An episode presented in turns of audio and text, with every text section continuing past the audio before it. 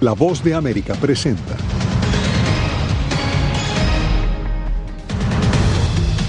La Corte Suprema de Estados Unidos da vía libre al gobierno Biden para terminar con el programa que obliga a esperar en México a los solicitantes de asilo.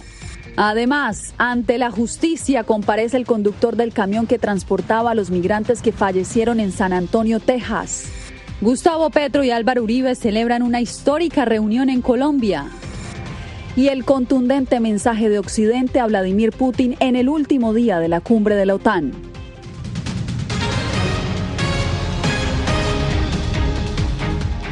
¿Qué tal? Bienvenidos desde Washington. Comenzamos con noticias de la comunidad migrante. Este jueves la Corte Suprema determinó que la administración Biden podrá eliminar el programa de protección a migrantes que ordenaba a los solicitantes de asilo permanecer en México. Jorge Agobián se encuentra a las afueras del máximo tribunal, donde ya se han generado las primeras reacciones. Jorge, te escuchamos. Yasmín, como una victoria han catalogado los activistas y organizaciones a favor de los derechos de los migrantes en Estados Unidos esta decisión de la Corte Suprema. También han hecho lo mismo legisladores o algunos legisladores demócratas. Han dicho que ahora el presidente Joe Biden tiene la cancha libre para hacer lo que ya había dicho, ha hecho antes, que es derogar este programa de permanecer en México. Por el otro lado, en la bancada republicana hay quienes están diciendo que buscarán las maneras de volver a prohibir esto a través de la vía legislativa mientras hay otros que dicen que respetarán la decisión de la Corte Suprema de Justicia de Estados Unidos. A continuación presento el panorama y el contexto de este fallo. Luz verde a la Casa Blanca para terminar el programa Permanecer en México.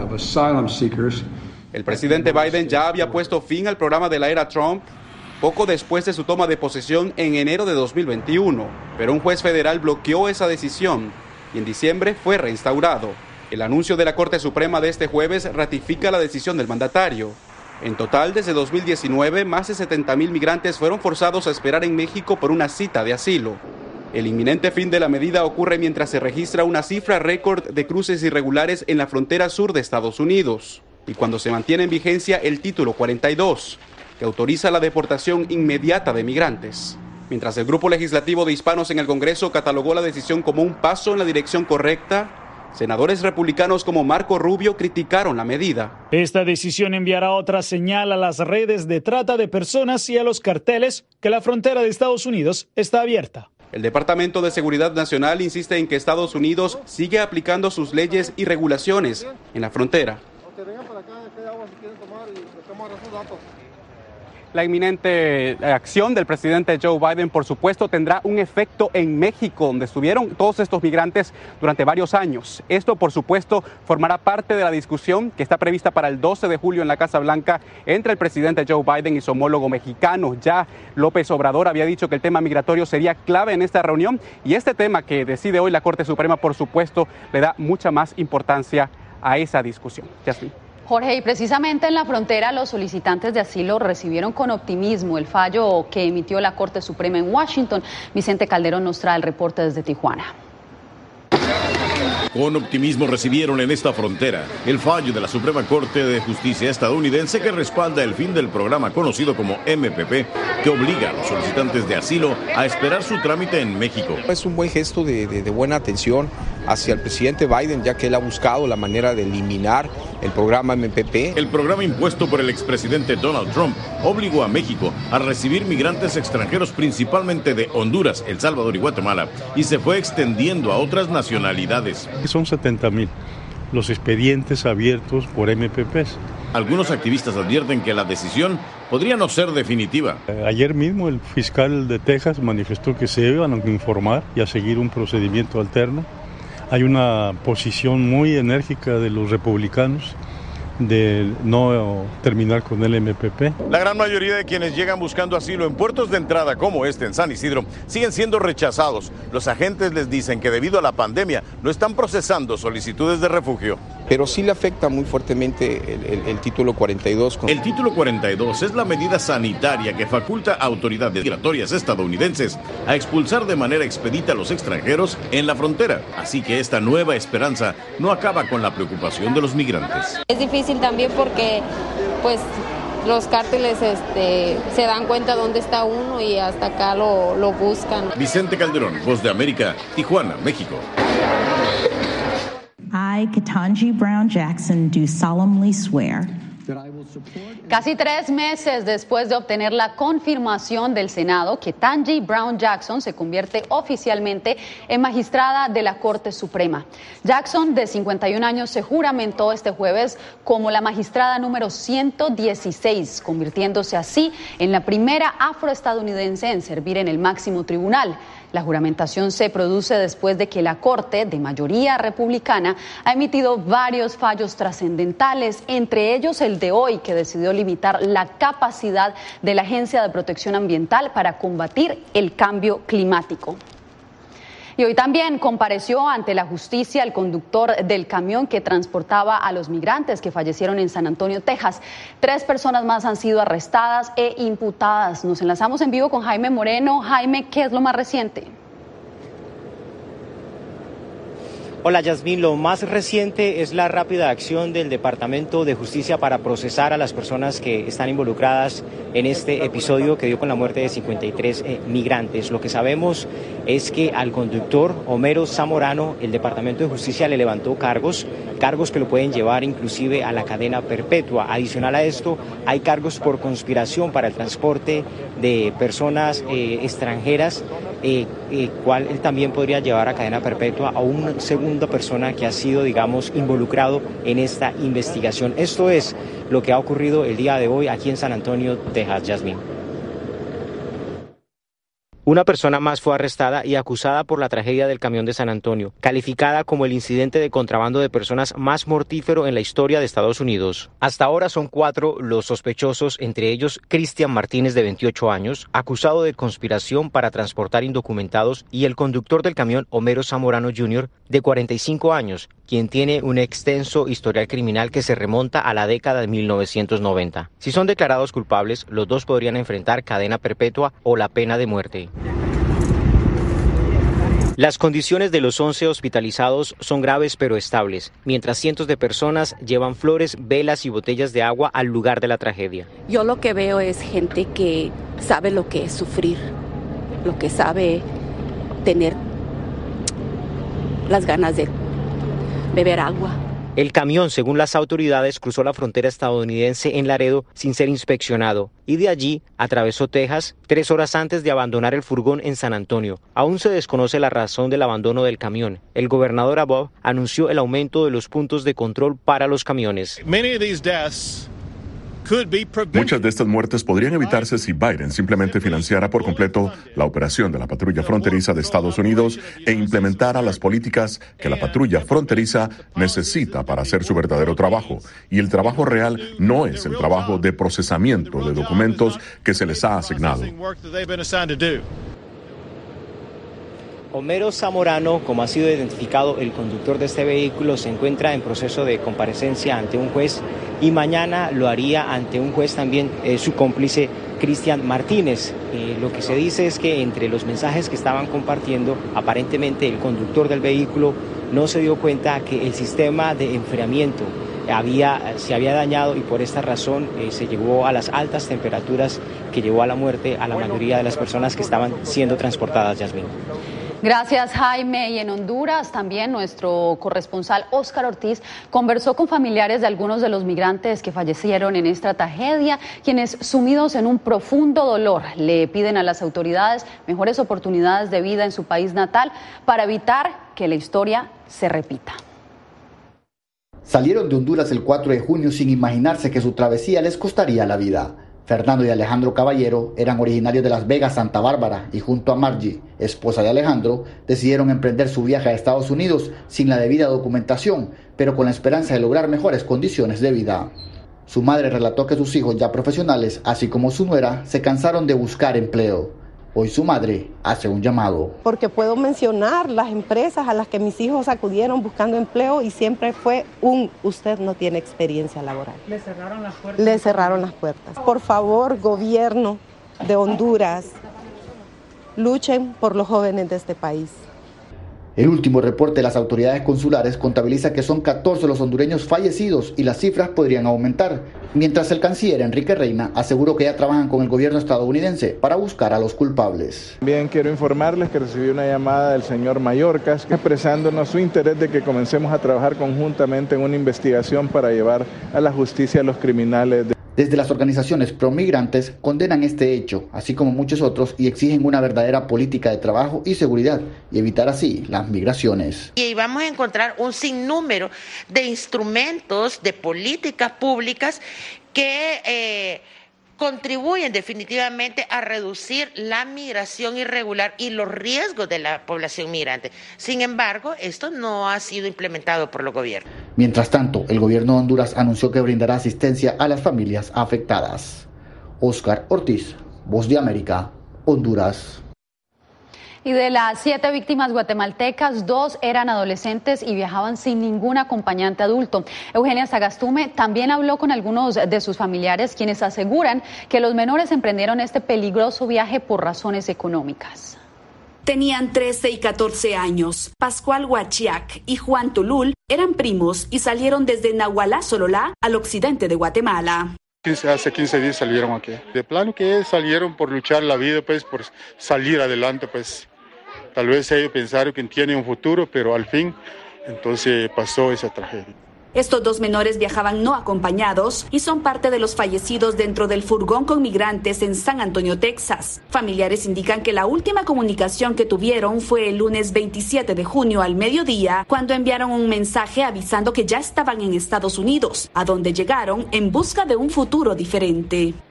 Él nos dijo que va a luchar su vida, por eso se fue, pero lamentablemente sucedió eso.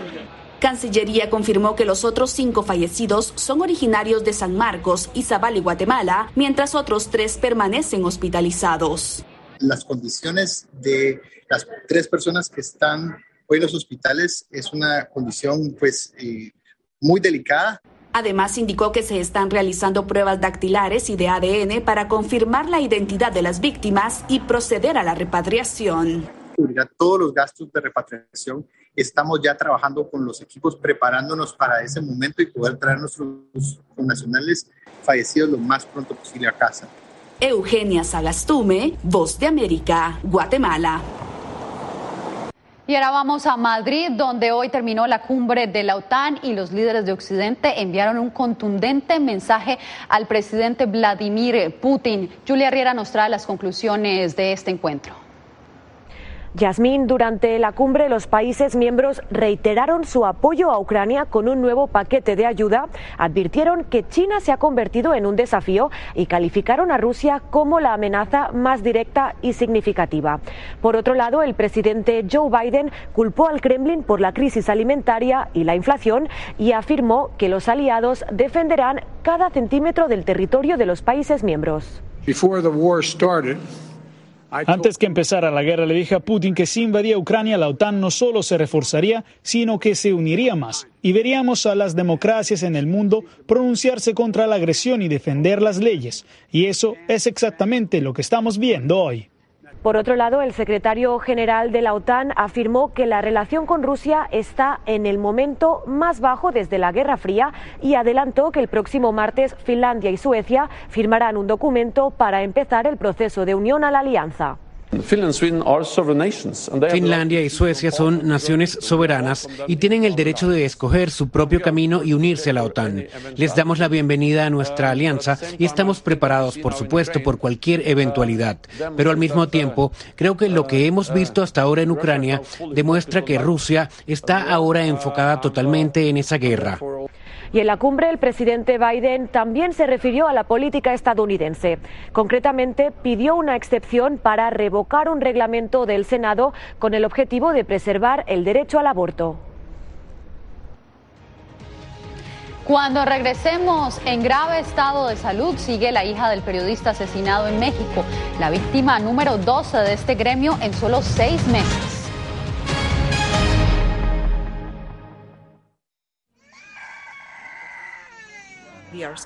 Some of them lost their houses uh, during bombardments.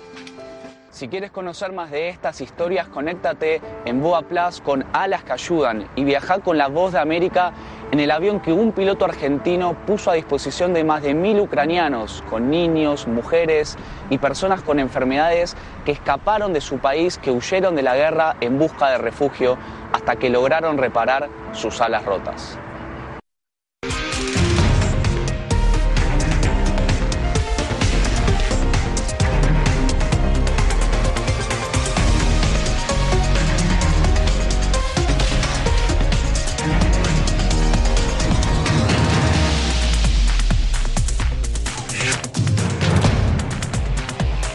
Venezuela 360, cada semana por La Voz de América.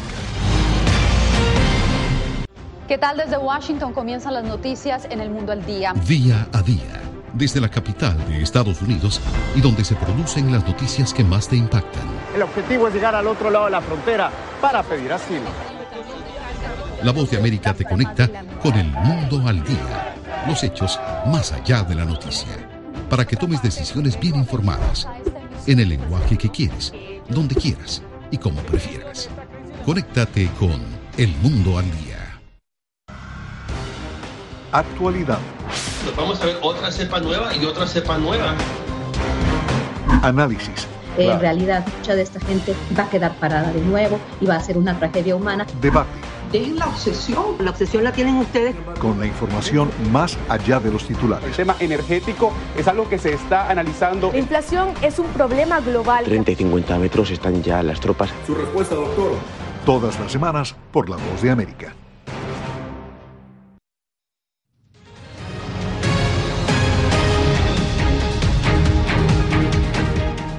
El asesinato del periodista Antonio de la Cruz sigue generando consternación en México.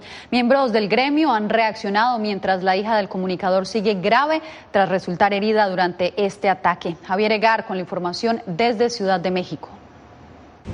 El gremio periodístico de México vuelve a estar de luto. En Tamaulipas fue asesinado Antonio de la Cruz, un periodista que escribía temas agropecuarios. Era un hombre muy tranquilo, él tenía años cubriendo eh, la fuente de notas eh, agropecuarias, el campo. Eh, en ese sentido, bueno, pues él no tenía nada que ver o relación con la nota roja, que es cuando a veces se considera o se puede dar una relación de, de ataques contra periodistas. Cuando este crimen ocurrió a las afueras de casa del comunicador, la exigencia gremial se renueva, incluso fuera de México. No se mata la verdad matando periodistas y hoy estamos exigiendo esta justicia. Estamos cansados, tristes y cansados de estos hechos violentos que se registran en forma, en forma permanente en contra del gremio periodístico. El gobernador de Tamaulipas ha prometido dar con los criminales. Aquí no habrá tregua contra los violentos, especialmente contra esos que privaron de la vida a Antonio. Vamos a ir contra ellos, los vamos a a encontrar y los vamos a meter a la cárcel. También el presidente mexicano prometió hoy poner freno a la violencia contra los comunicadores. Pero lo ha venido diciendo desde que ocurrió el primer caso en enero de este año, y ya suman 12 los asesinados a la fecha. Javier Egan, Voz de América, Ciudad de México. En El Salvador, el asesinato de tres policías en un enfrentamiento con presuntos pandilleros ha causado múltiples reacciones. El presidente Nayib Bukele condenó el hecho y advirtió que intensificará los castigos a los miembros de las pandillas. Claudia Saldaña con el reporte. Según la Policía Nacional Civil, los tres policías realizaban un patrullaje cuando los delincuentes los atacaron con armas de fuego. Este delito no va a quedar impune. Hasta este momento hay tres detenidos el presidente Nayib Bukele dijo en conferencia de prensa que ante este hecho el combate a las pandillas se intensificará. Y son tontos realmente, aparte de asesinos y despiadados, son tontos, porque ellos piensan que eso va a hacer que nosotros retrocedamos y va a ser totalmente lo contrario.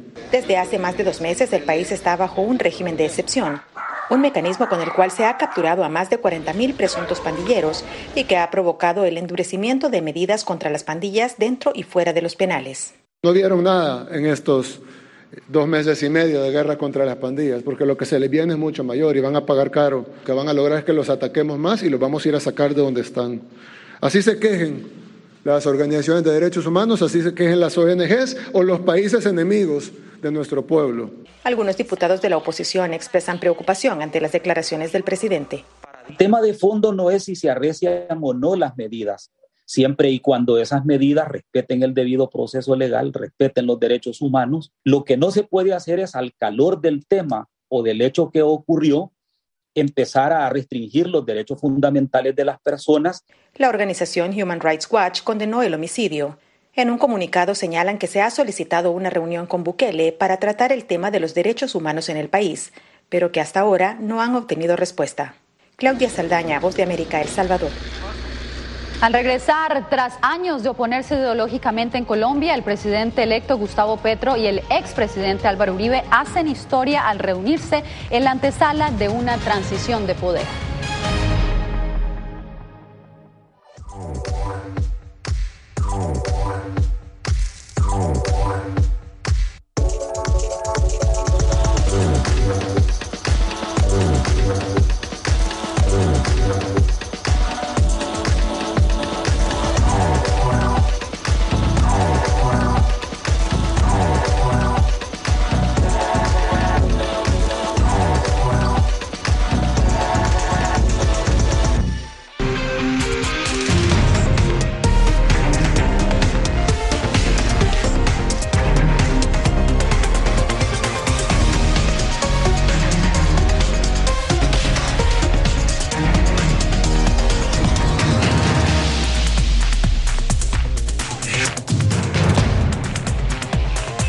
Venezuela 360, cada semana por La Voz de América.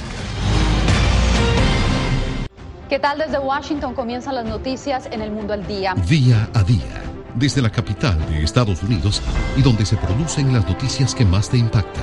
El objetivo es llegar al otro lado de la frontera para pedir asilo. La Voz de América te conecta con el mundo al día, los hechos más allá de la noticia, para que tomes decisiones bien informadas en el lenguaje que quieres, donde quieras y como prefieras. Conéctate con El Mundo al Día. La Voz de América te invita a ser parte de nuestra familia a través de las redes sociales. Encuentra en tu muro las últimas noticias de tu país en su conexión con Estados Unidos, la región y el mundo. Historias que empoderan las voces latinoamericanas de política, economía, salud, actualidad, balanceadas y precisas. Únete a un equipo de origen hispanoamericano que trabaja para conectarte con los tuyos. Síguenos en Facebook y conviértete en protagonista de una historia que tú mismo ayudarás a construir.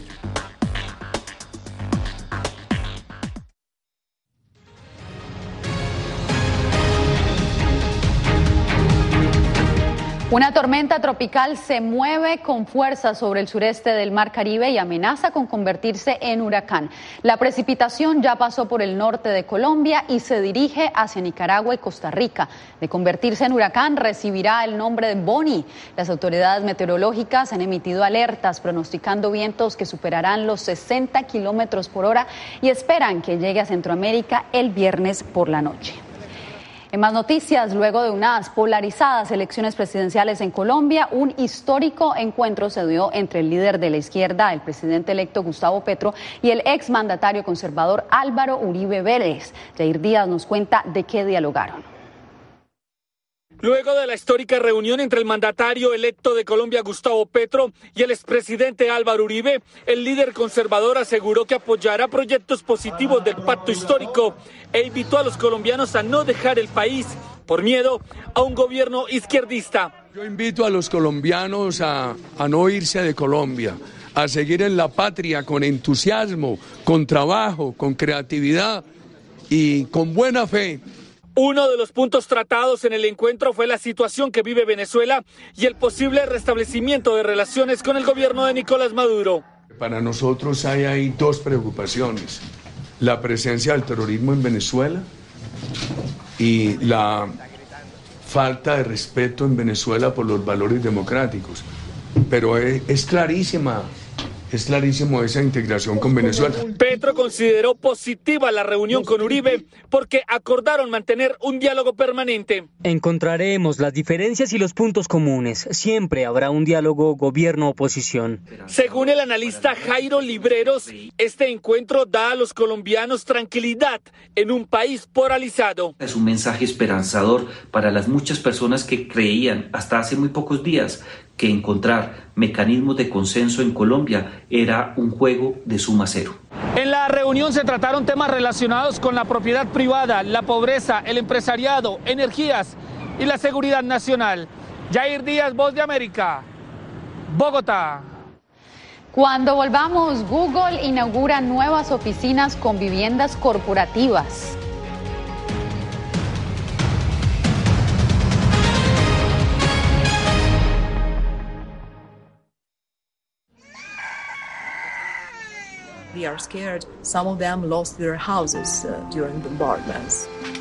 Si quieres conocer más de estas historias, conéctate en Boa Plus con Alas que Ayudan y viaja con la voz de América en el avión que un piloto argentino puso a disposición de más de mil ucranianos, con niños, mujeres y personas con enfermedades que escaparon de su país, que huyeron de la guerra en busca de refugio hasta que lograron reparar sus alas rotas.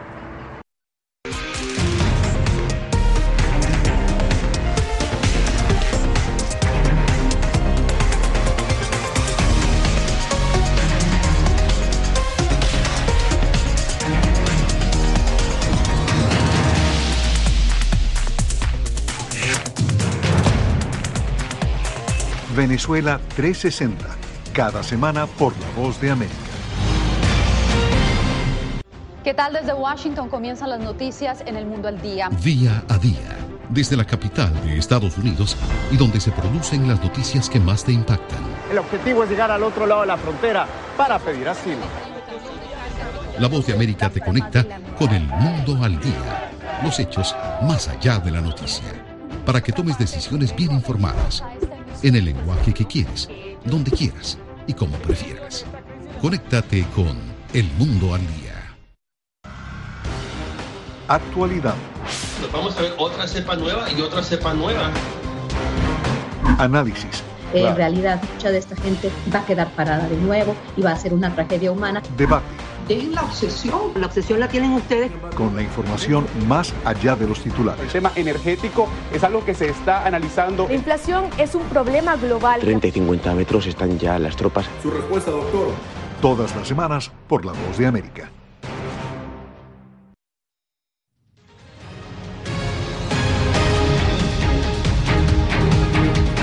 Google abrió las puertas de sus nuevas oficinas en California. Además de contar con instalaciones que tienen menor impacto en el medio ambiente, el proyecto del gigante tecnológico incluye espacios de trabajo y viviendas corporativas.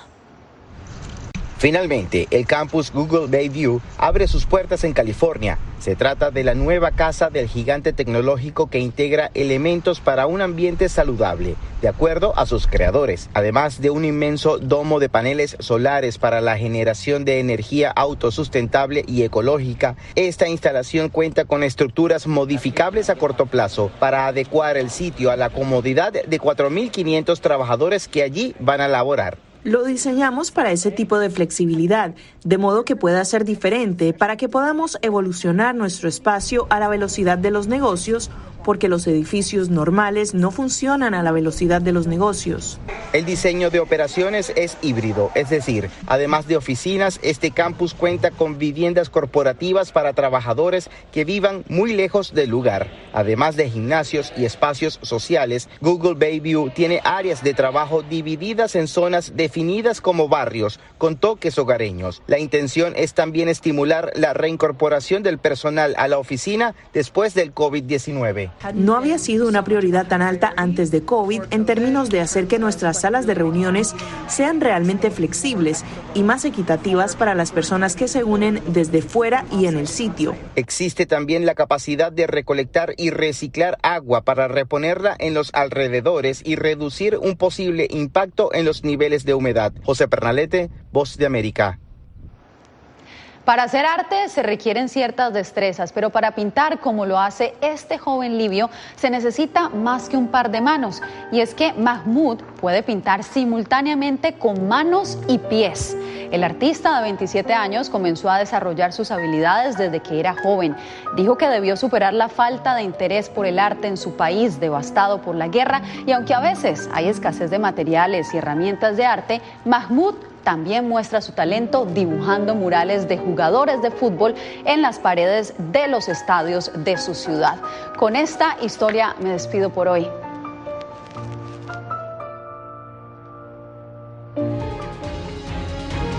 Lo mejor de la voz de América llega a las noches de Radio Libertad 600 AM, programación para Colombia y Venezuela. Noticias, entrevistas, análisis, debates, deportes, avances informativos, las noticias, los corresponsales, todo con un toque de buena música. Todo aquí en Radio Libertad, una producción de La Voz de América.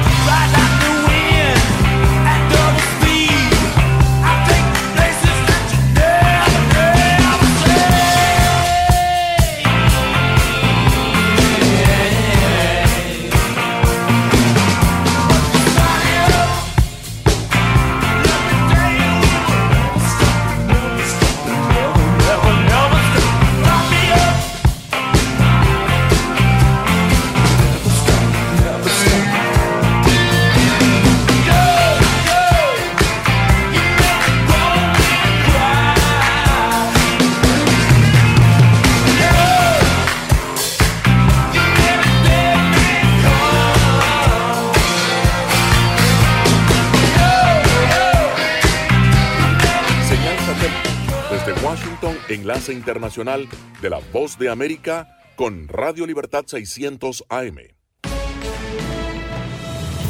Esto es un avance informativo de la voz de América, les informa John Burnett. Diversas entidades exigen una investigación exhaustiva y fuertes sanciones para los responsables de la tragedia que en Texas dejó 53 migrantes fallecidos. Héctor Contreras informa. Una tragedia más, dicen muchos, cuando se les pide opiniones sobre la muerte de 53 personas que fueron encerradas dentro de un camión para cruzar ilegalmente la frontera sur de Estados Unidos, exponiendo una vez más la realidad del tráfico de personas y la Organización Internacional para las Migraciones, la OIM, y la Agencia de la Organización de las Naciones Unidas para los Refugiados, ACNUR, solicitaron una severa investigación y el enjuiciamiento de los responsables de este terrible suceso. Héctor Contreras, Voz de América, Washington. I, Ketanji Brown Jackson, Ketanji Brown Jackson prestó juramento a la Corte Suprema de Justicia de Estados Unidos y se convirtió en la primera mujer negra en la historia del tribunal. La jueza Jackson, de 51 años de edad, quien es ahora la juez número 116 de la Corte, ocupó el lugar del juez Stephen Breyer, para quien trabajó y cuyo puesto quedó vacante luego del anuncio de su retiro. Y mientras sus funciones cesaron a las 12 del mediodía del jueves, la jueza Brown Jackson asumió el cargo para el que fue por el presidente Joe Biden y ratificada por el Senado. Están escuchando Noticias de la Voz de América. En Ecuador termina el paro declarado por los indígenas luego de 18 días con la firma de un acuerdo con el gobierno del presidente Guillermo Lazo. Giselle Jacome informa. Los indígenas ecuatorianos que extremaron medidas de presión contra el gobierno, sitiando varias ciudades, entre ellas Quito, paralizando el ingreso de alimentos y combustibles por 18 días, terminó con la firma de un acuerdo con la mediación de la Conferencia Episcopal Ecuatoriana, que logró sentar en la mesa a representantes del gobierno y los indígenas. Monseñor Luis Cabrera, presidente de la Conferencia Episcopal, expresó. Gracias a las organizaciones indígenas por su flexibilidad y apertura. Giselle Jacome, Voz de América, Quito. Lima, la capital peruana, será la sede de la 52 Asamblea General de la Organización de los Estados Americanos. Perú obtuvo la aprobación unánime en la Asamblea General de la Organización de los Estados Americanos, la OEA, para que su capital Lima pueda presentarse oficialmente como sede de la 52 Asamblea General de ese organismo internacional a realizarse del 5 al 7 de octubre de este año. La presentación fue realizada por el canciller peruano César Landa en la sede de la OEA en Washington, D.C. y dijo que su país presentó la capital peruana bajo el lema Juntos contra la desigualdad y la discriminación. Esto fue un avance informativo de La Voz de América. La Voz de América presenta Cada semana La Voz de América te invita a ser parte de Venezuela 360. Para empoderar las voces que quieren reunir a tu país. Para escribir con ritmos contagiosos. Un nuevo capítulo en tu historia. Con un mismo lenguaje. El de la esperanza. El del futuro. El de la vida. Únete a un equipo de origen hispanoamericano que trabaja para conectarnos con el ADN venezolano. Conéctate con los tuyos. Conéctate con nosotros. Conéctate en WhatsApp digitando más 1-202-549-8691. Y Conviértete en protagonista de una historia que tú mismo ayudarás a construir. Conéctate cuantas veces quieras con Venezuela 360 en buenoticias.com. Y sé parte de nuestro equipo de redacción a través de tu conexión WhatsApp. Recuerda, más 1-202-549-8691.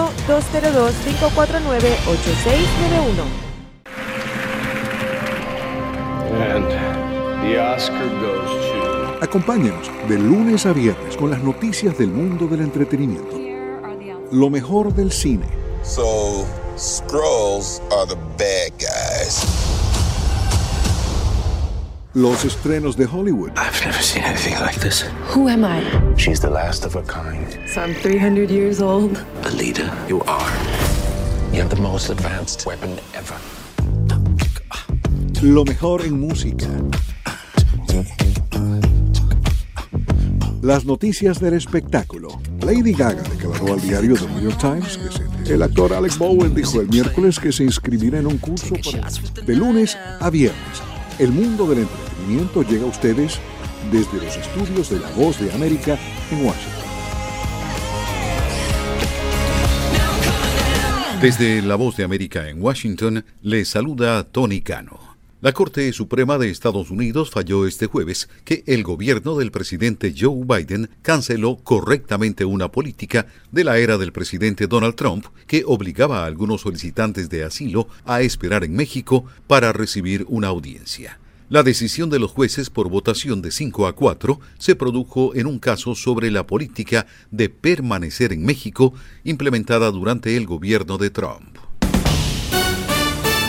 Jueces de Florida y Kentucky se movilizaron este jueves para impedir que esos estados apliquen prohibiciones o restricciones al aborto, después de que la Corte Suprema de Estados Unidos anuló la semana pasada el fallo de Roe vs. Wade de 1973, que había establecido el derecho a practicarlo en todo el país. En Tallahassee, en Florida, el juez John Cooper dijo que accedería a una petición de los grupos que defienden el derecho al aborto para suspender de forma temporal una ley estatal que prohibiría los abortos después de la decimoquinta semana de embarazo. El condado de Maricopa, Arizona, en el área metropolitana de Phoenix, registró el mayor crecimiento poblacional en residentes blancos, negros e hispanos el año pasado, además del mayor crecimiento en general de cualquier condado en Estados Unidos, al tiempo que los condados Riverside y San Bernardino en California tuvieron algunos de los mayores incrementos de población hispana, de acuerdo con estimados del censo dados a conocer este jueves. El reporte proporcionó la evidencia más reciente de que una inflación dolorosamente alta está presionando a las familias estadounidenses, afectando en particular a los hogares de bajos ingresos y las personas no blancas. La empresa propietaria de Facebook, Meta Platforms, se prepara para una segunda mitad de año más dura mientras hace frente a las presiones macroeconómicas y a los golpes a la privacidad de los datos en su negocio de anuncios, según un memorándum interno visto este jueves por Reuters. Los Ángeles y Mumbai tienen muchas cosas en común. Son ciudades enormes, mecas del cine y de la moda, con un tráfico infernal y de noche, entre las sombras, deslumbran temibles felinos en ambas partes. Estas metrópolis son las únicas ciudades del mundo con más de 10 millones de habitantes por las que circulan grandes felinos, pumas en una, leopardos en la otra, que se reproducen, cazan y marcan territorios. Desde La Voz de América en Washington les informó Tony Cano.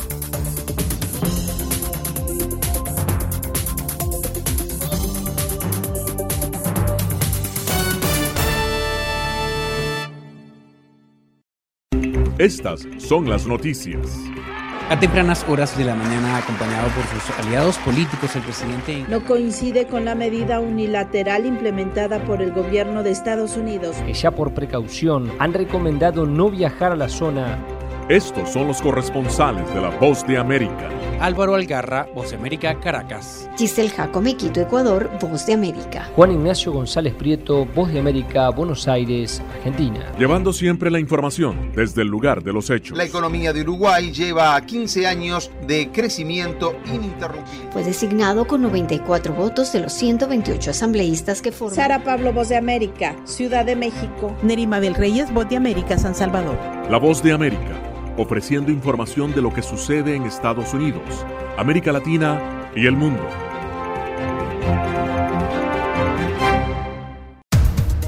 Los acontecimientos de Estados Unidos, América Latina y el mundo en 30 minutos. Con corresponsales en varios puntos del país. El Mundo al Día se emite desde nuestros estudios en Washington a través de nuestras afiliadas en la región latinoamericana con la información balanceada de lo que sucede en Estados Unidos y el mundo. Los espero de lunes a viernes a través de La Voz de América.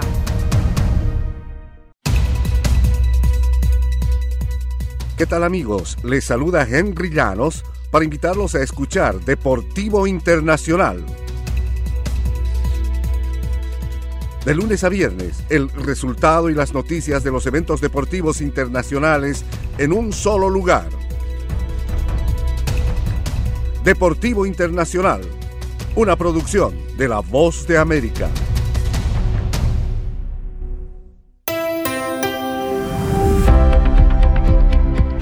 Cordiales saludos a nuestra audiencia desde Washington. Soy Yoconda Tapia y hoy en Conversando con la Voz de América abordamos el tema de la reunión de la OTAN en España en la que los líderes mundiales discutieron temas de seguridad y el apoyo a Ucrania. Nuestra colega Julia Riera entrevistó en Madrid a John Piechowski, asesor senior del Departamento de Estado y asistente a la cumbre, para analizar la posición de Estados Unidos. Yo creo que el apoyo eh, estadounidense a Ucrania sea de materia de seguridad, ayudando a, a, los ucranianos poder defender su país de la agresión rusa tanto que ayuda que eh, va destinada a los eh, eh, refugiados ha llegado hasta 6 mil millones de dólares en estos momentos desde el 24 de febrero. Yo creo que nuestra posición ha sido bastante unida dentro de Estados Unidos, igual que nuestra posición como aliados que estamos hoy día en Madrid para eh, esta cumbre de la OTAN. Ah, yo creo que mostramos eh, una posición bastante unida, bastante contundente a favor de Ucrania y a favor del pueblo ucraniano. Tras la reunión entre el presidente estadounidense Joe Biden y su homólogo español, Biden anunció que va a enviar más destructores navales a la base militar de Rota en el sur de España. ¿Cuándo está previsto este envío? Bueno, yo no tengo nada más que reportar sobre las fechas exactas de unos posibles desplazamientos de buques o de tropas, pero está claro que todos los Estados miembros de la OTAN que están aquí hoy en Madrid van a tratar la presencia militar dentro del territorio de la alianza para que podamos fortalecer nuestra defensa en común de las amenazas que están presentes hoy día. La Casa Blanca también anunció que Estados Unidos reforzará su presencia militar en varios países europeos y especialmente en la zona del Báltico. ¿Por qué y qué escenarios prevé Estados Unidos para tomar la decisión en este momento? Pues mire, yo no voy a especular sobre distintas posibilidades, pero desde hace meses, antes de que Vladimir Putin desatara su conflicto contra el pueblo ucraniano, el presidente Biden había sido claro que íbamos a apoyar a Ucrania y que íbamos a fortalecer el territorio de los Estados miembros de la OTAN, porque nuestro compromiso a nuestros aliados sigue siendo bastante fuerte. Yo creo que lo que estamos viendo hoy día es el fruto de este compromiso, no solo de Estados Unidos, sino de todos los Estados miembros de la alianza. El presidente Biden en el G7 tomó nuevas determinaciones para presionar a Rusia, sobre todo económicamente, y en esta cumbre también se han tomado medidas a favor de Ucrania. ¿Qué impacto en la economía mundial tendrían estas medidas? Pues mire, estamos viendo los impactos que estas medidas están tomando hacia la economía rusa, cómo ha afectado a rublo y también cómo hemos eh, afectado el acceso eh, bancario eh, ruso. Veremos otros impactos a mediano y a largo plazo, pero yo creo que estamos todos los países democráticos trabajando juntos para tratar los impactos negativos de la invasión rusa a Ucrania, tanto como el efecto de los precios del petróleo, igual que el tema de inseguridad alimentaria también es otra cosa importante, otro impacto. Estamos trabajando para desbloquear el trigo ucraniano, por ejemplo, y también ayudar a los países afectados por la falta de alimentación. Turquía levantó el veto para que Suecia y Finlandia puedan entrar en la OTAN. ¿Qué dice esta acción de la posición de Ankara? Pues mire, Turquía ha sido un aliado y un Estado miembro de la OTAN desde hace muchísimos años. Y estamos contentos que ahora las candidaturas de Suecia y Finlandia puedan avanzar. Sus candidaturas muestran en parte por qué la decisión de Putin de desatar esta guerra contra Ucrania va a ser un fracaso a nivel estratégico. Era John Piechowski, asesor senior del Departamento de Estado, comentando detalles sobre la participación de Estados Unidos en la cumbre de la OTAN. Esto fue Conversando con la Voz de América.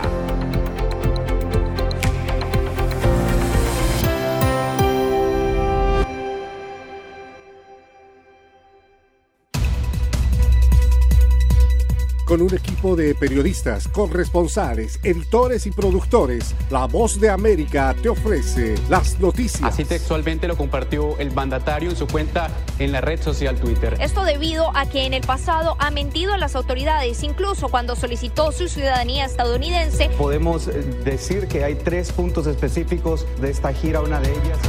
Los eventos. Nosotros, el pueblo ha salido en la calle para respaldarlo los personajes. Está perdiendo la batalla legal y la batalla de popularidad. La OEA hoy ha dado un paso adelante, muy importante. Esto no, no es consistente con la realidad que experimentamos nosotros en el país. De lunes a viernes. La voz de América. Síganos en radio, televisión y en nuestras redes sociales.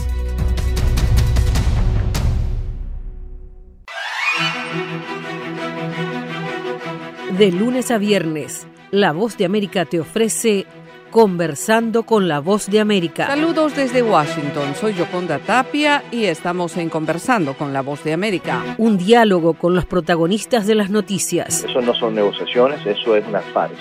De lunes a viernes, a través de nuestras afiliadas en la región. Conversando con la Voz de América.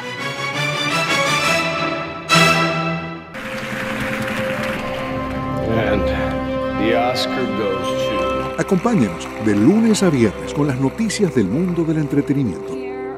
Lo mejor del cine. So, Scrolls are the bad guys. Los estrenos de Hollywood. I've never seen anything like this. Who am I? She's the last of her kind. So I'm 300 years old. A leader, you are. You have the most advanced weapon ever. Lo mejor en música. Las noticias del espectáculo.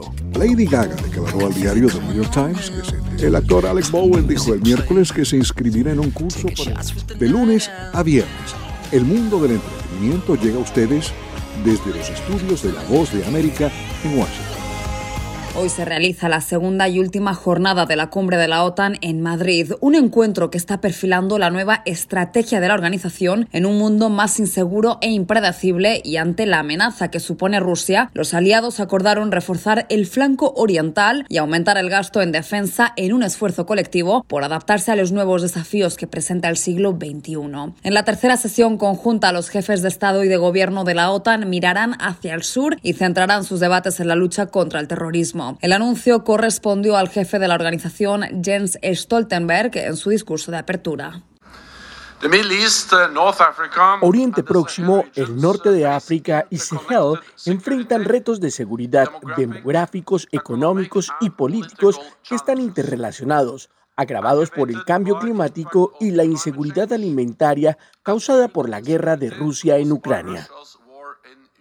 Ante este complejo panorama, los miembros de la alianza militar estudiarán estrategias para tratar las causas de la inestabilidad y aumentar los esfuerzos contra el terrorismo. Paralelamente, desde Pekín llegaron las primeras reacciones al nuevo concepto estratégico de Madrid, la hoja de ruta marcada por la OTAN para la próxima década y en la que por primera vez se refiere al gigante asiático como un desafío y un competidor estratégico, además de advertir que las ambiciones y políticas coercitivas de China desafían sus intereses, seguridad y valores. A través de canales diplomáticos, el gobierno chino manifestó su firme oposición al documento, que aseguró estar repleto de sesgo ideológico y de valoraciones propias de la Guerra Fría. En tanto, uno de los grandes hitos de esta cumbre que se celebra aquí en la capital española ha sido la invitación formal de los líderes de la OTAN a Suecia y Finlandia para que formen parte del conglomerado militar. Eso sí, solo pudo producirse luego de que Turquía levantó el veto que mantenía tenía bloqueadas ambas candidaturas. El presidente de Estados Unidos, Joe Biden, agradeció sus esfuerzos a su homólogo turco, Recep Tayyip Erdogan.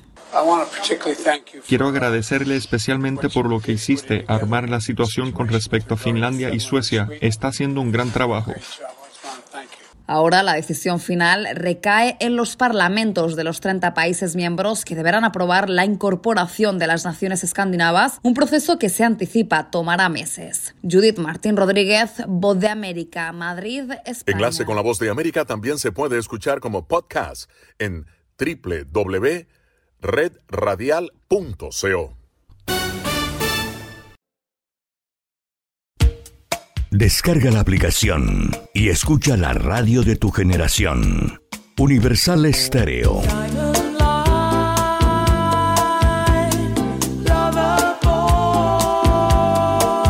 Mantenemos los clásicos de siempre e incorporamos los nuevos clásicos. Universal Estéreo, la radio que te vio crecer. Música, el lenguaje universal. Disponible en Google Play Store.